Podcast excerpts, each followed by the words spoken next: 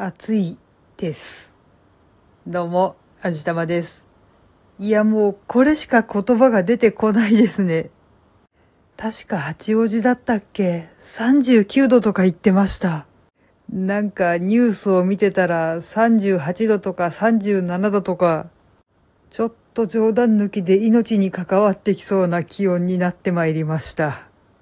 なんかもう歩いててもめちゃくちゃ救急車が通るんですよ。多分みんな熱中症で搬送されてたりとかするんでしょうね。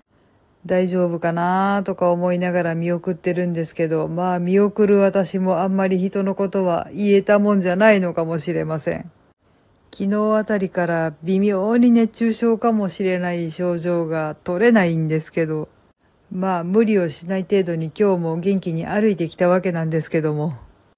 今日なんてね、空を見上げてると雲一つなくて磨き上げられた青いガラスみたいな空が広がってるんですよ。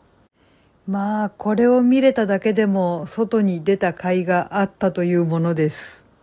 暑いのは暑いし冗談抜きで本当に命に関わってきそうなんですけどね。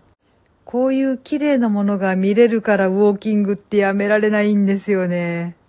ちょっともうあまりにも暑すぎてしんどすぎて海の方まで行く気力がなかったんですけど、こんな日の海はきっと綺麗だったんだろうな。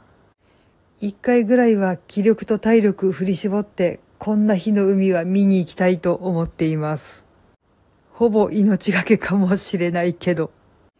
まあでも東日本はこんな感じなんですけど、西日本が今偉いことになってますよね。特に九州。なんでこんなに極端なんでしょう。